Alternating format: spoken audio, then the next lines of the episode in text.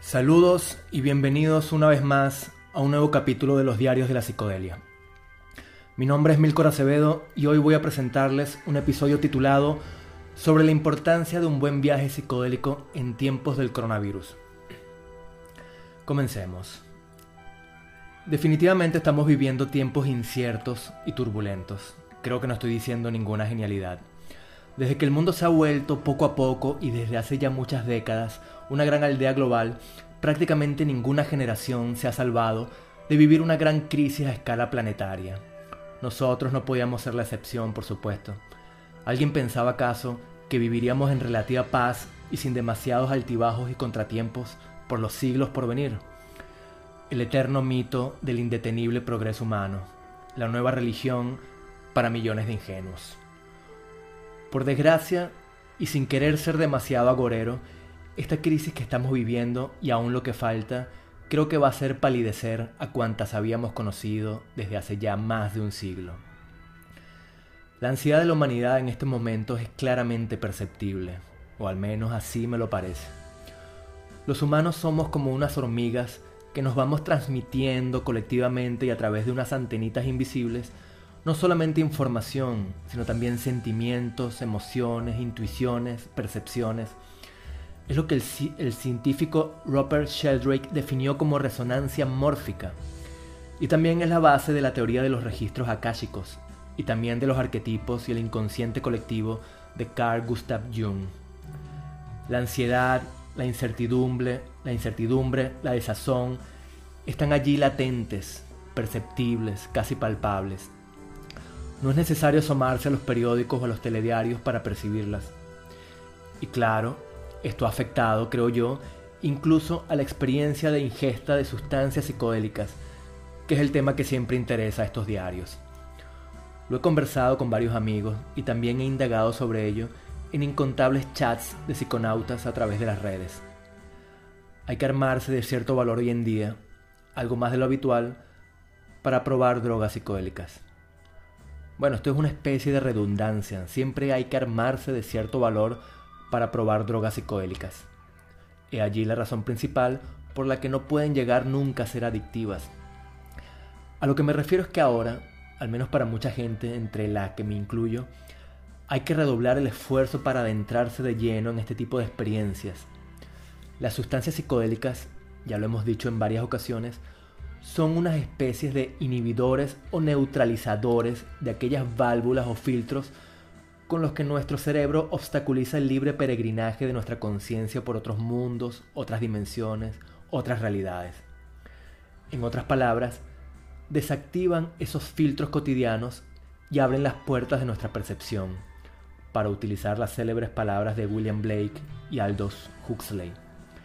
De esto hablo mucho más profusamente en el capítulo titulado ¿Qué son las drogas psicodélicas? Y al abrir estos portales, entramos en contacto con estos registros colectivos que están no solo revoloteando a nuestro alrededor, sino también en nuestro interior. Conectamos con la ansiedad humana global, que no es más que nuestra propia ansiedad de la que formamos parte unitaria. Las sustancias psicodélicas no son solamente herramientas canalizadoras o sintonizadoras, son también y sobre todo amplificadoras.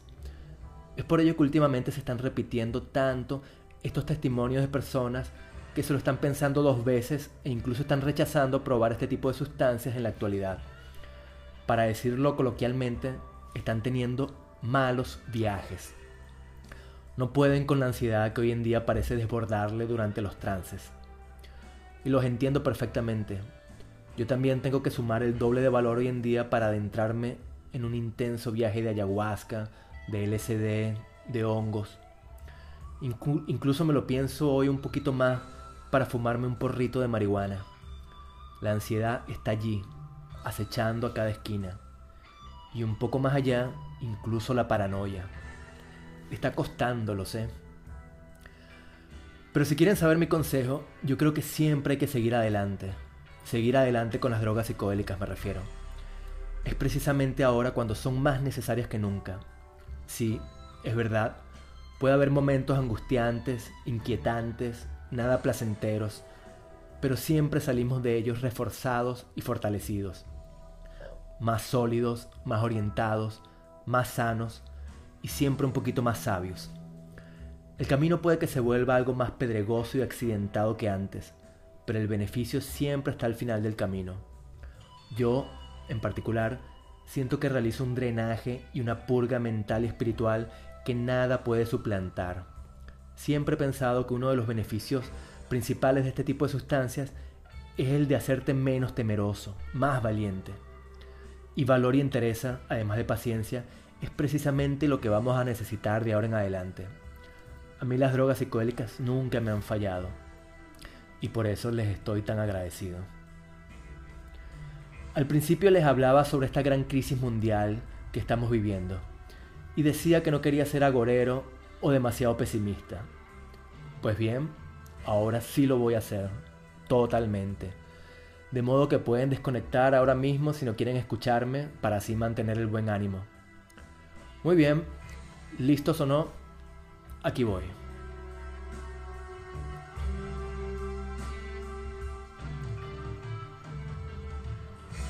No tengo ninguna duda de que estamos no solo viviendo una grave crisis planetaria, sino además existencial.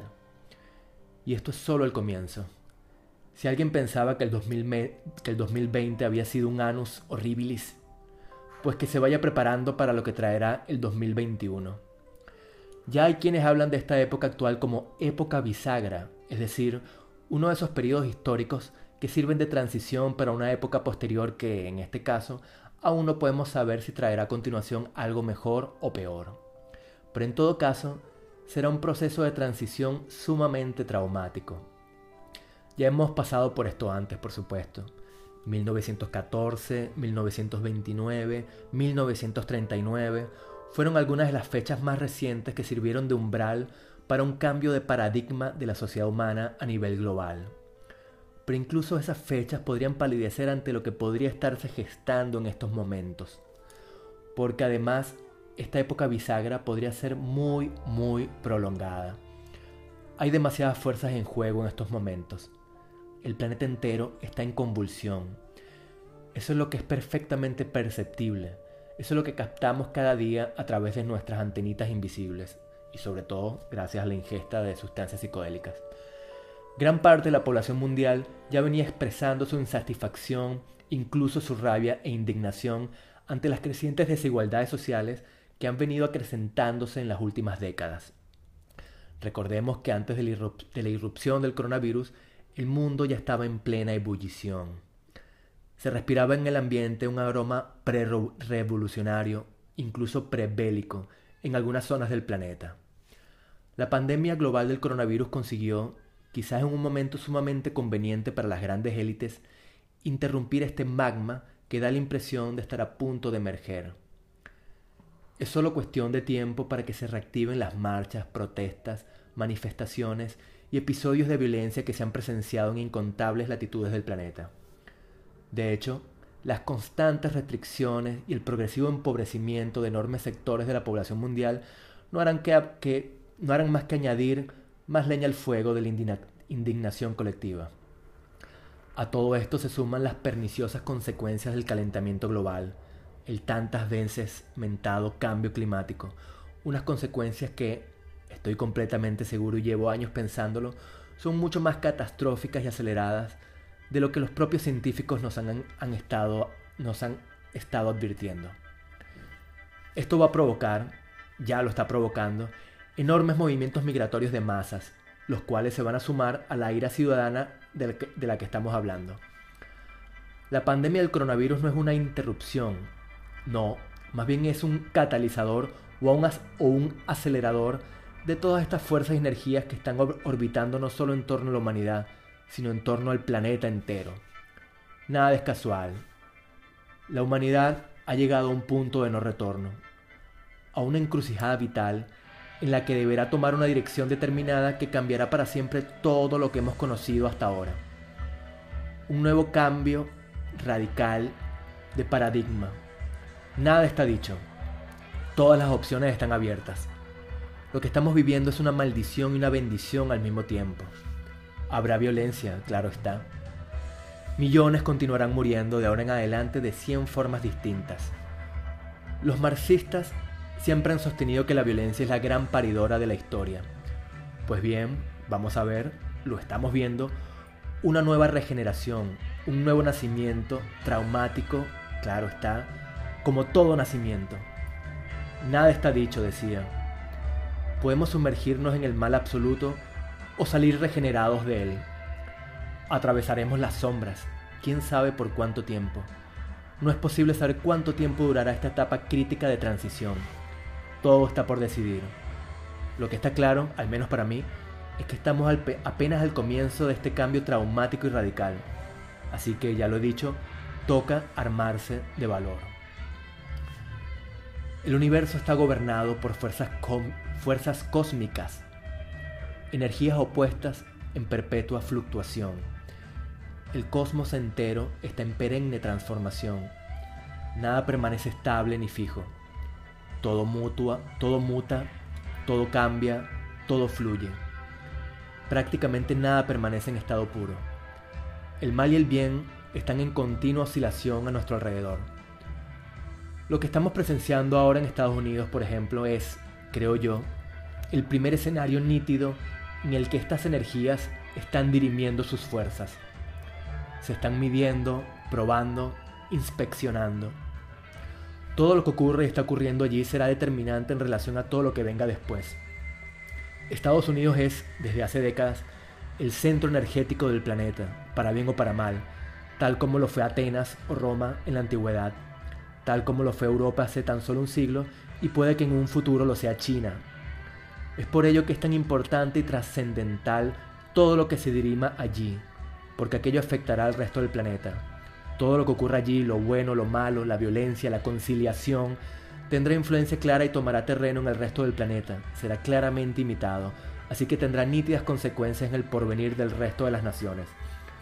Lo que está sucediendo allí es una perfecta escenificación de este perpetuo combate entre fuerzas elementales eternamente contrapuestas. Resulta casi increíble que un presidente que representa todo lo malo, la ignorancia, la codicia, la vanidad, la ambición desmedida, la mentira, la estupidez, la envidia, la vacuidad, la falta de empatía, la crueldad, el ánimo de dividir, en fin, la maldad casi en estado puro, haya conseguido aunar en torno a sí a prácticamente la mitad exacta de la población estadounidense. Una mitad de la población se ha sentido desde hace mucho tiempo despreciada, desatendida, olvidada. Y la falta de atención, de estima, de amor, lleva a los seres a refugiarse en el mal. Ni siquiera son capaces ya de identificarlo. Se vuelven dañinos. El mal suele ser el resultado de la falta de afecto, de la falta de amor, atención y compasión. Esto puede ser revertido, claro. Dependerá de alguna u otra manera de todos nosotros. Y es que este fenómeno estadounidense se está repitiendo de forma gradual en muchas otras partes del planeta mitades perfectas y simétricas en su oposición constante. La humanidad siempre tendiendo a agruparse en dos mitades contrapuestas, tendencia natural e imperecedera. Solemos verlo claramente en la política, la cual siempre tiende al bipartidismo, derecha-izquierda, conservadores y liberales, o progresistas y conservadores, revolucionarios y reaccionarios, acción y reacción, buenos y malos suelen oscilar y alternarse dependiendo del espacio y del tiempo. Nada está en estado puro, repito. Pero todo esto es tan solo un simple ejemplo, o el primero de muchos otros que vendrán a continuación en esta época convulsa. Y no solo la humanidad, por supuesto, tiende a agruparse en dos bandos contrapuestos, sino también todos los seres orgánicos e inorgánicos que pueblan el cosmos infinito. Lo de Estados Unidos no es por supuesto casual. Estados Unidos es la ejemplificación perfecta de este combate perenne y simétrico. Y apenas será el abreboca, no tengo dudas. Es el preámbulo de lo que se avecina. Quizás de todo esto salga algo positivo. Lo vimos, por ejemplo, a partir de 1945. Pero creo que tardaremos bastante en verlo o en entenderlo. Y la pandemia, ¿Alguien tiene alguna duda de que se trata de una especie de mecanismo de defensa por parte de un planeta, de un ecosistema global que está intentando defenderse, o al menos de enviar un mensaje que dice que lo siguiente puede ser aún mucho peor. Cambio climático, pandemias virales a nivel planetario, ¿cuánto más tardaremos en entender el mensaje? ¿Cuándo comenzaremos a reconectar con la Madre Tierra y a respetarla? Nacimiento y muerte, y renacimiento, y de vuelta a empezar, eternos ciclos de la vida, fuego y agua, vida y muerte, eros y tánatos, amor y odio, bien y mal, el yin y el yang, destrucción y creación, Shiva versus Brahma, destruir para crear, morir para renacer. Los más, los más antiguos credos religiosos y místicos siempre lo entendieron. Solo nosotros, absortos en nuestros propios egos hipertrofiados, dependientes y esclavizados por los avances de la tecnología, atraídos por unos estúpidos artilugios cosidos a nuestras manos que desvían constantemente nuestra mirada al suelo, desconectados perennemente de la naturaleza y de nosotros mismos, desconectados de todo nuestro alrededor y nuestro propio interior, seres empobrecidos y disminuidos. Solo nosotros, la generación más espiritualmente degradada y empobrecida de cuantas han vagado sobre la tierra, hemos dejado de percibir esta verdad infinita e imperecedera. La existencia es constante transformación. Pues bien, como decía, ahora toca armarse de valor. Nos esperan tiempos difíciles.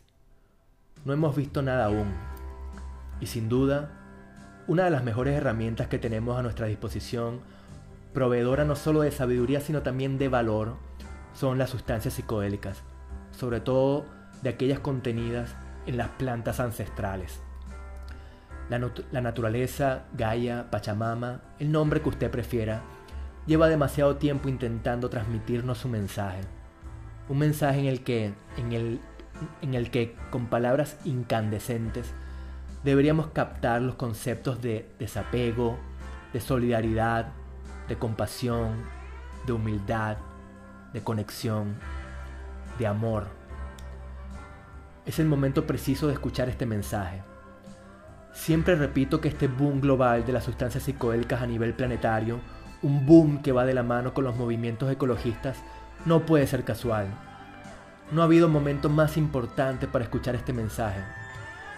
Así que, querido amigo psiconauta, no tengas ninguna duda ni ningún temor. Viaja, drena, purga, llora, ríe, sana, conecta, entiende, aprende, prepárate, fortalécete. Habrá que tomar bando y también habrá que identificar cuál es el bando correcto ya que, la vida, ya que la vida nos va a obligar a cambiar de vida, pues al menos intentemos hacer el esfuerzo de cambiar a una buena vida. Las sustancias psicodélicas suelen ser una buena guía. Sabes lo que debes hacer. Y hasta aquí este nuevo capítulo de los diarios de la psicodelia. Espero reencontrarme con todos ustedes muy pronto. Saludos.